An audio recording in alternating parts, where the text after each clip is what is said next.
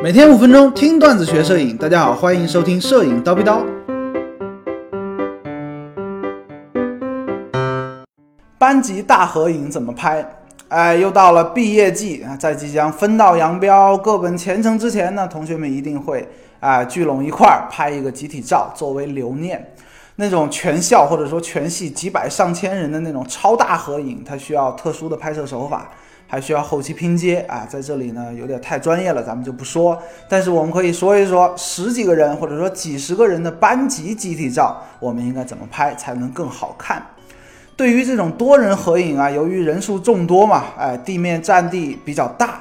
很多同学就会想着，哎呀，我用我得用广角镜头去拍。其实这个认知是非常非常错误的，因为广角镜头啊，虽然它能够容纳更多的场景，让所有的人都保证在这个画面当中，但是会面临面临一个非常尴尬的问题，就是画面中央的人，哎，正常，但是画面越靠边缘，这个人啊，这个同学啊，他就会变得越来越宽，显得很胖，就是给拉伸了。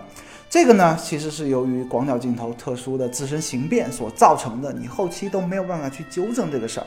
遇到这种情况，通常啊，尤其是女生会比较介意，她会去抢。如果说聪明的女生啊，她会去抢中央的位置，抢不到呢，可能会打架，对吧？那应该怎么拍呢？其实对于合影这个东西啊，越长焦效果越好，你应该用长焦镜头去拍。但是呢，可能你就会需要一个比较大的场地，教室里面可能就没戏了。你可能需要，呃，在这个操场啊这种宽阔的地方退得比较远才能够拍。长焦镜头啊，它的这个透视畸变啊就不是特别明显了，中央和边缘基本上都不会有明显的变形，所以说能够照顾到每一个学员都能真真实的还原，看上去呢就会比较的自然。而且啊，长焦镜头还有另外一个好处，比如说，呃，拍五排前后站了五排同学，能够保证每一排的人啊，这个大小都是一致的。如果说五排你凑近了用广角拍，第一排会显得很大，后面就会显得越来越小，而且呢，容易被前面的人遮挡。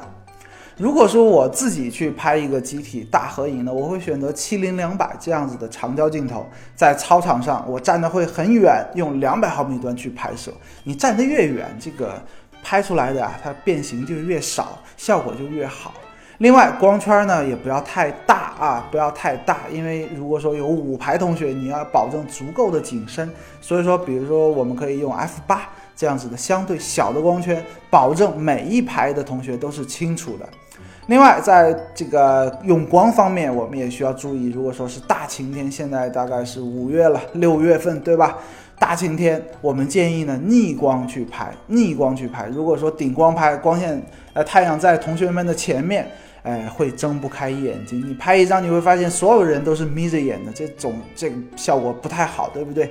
如果说光线太强烈，建议。不要正正午去拍，比如说下午四点啊，早上九点、十点，这个时候太阳西斜的时候啊，东斜的时候再去拍，效果会更好。而且呢，不是那么热，脸上不容易出油。这些东西呢，其实都是一些拍摄的小技巧。大家大家在拍这个班级合影的时候呢，不妨多多的思考，严谨的拍摄。毕竟这种场合呢，我们还是不希望留下任何遗憾的。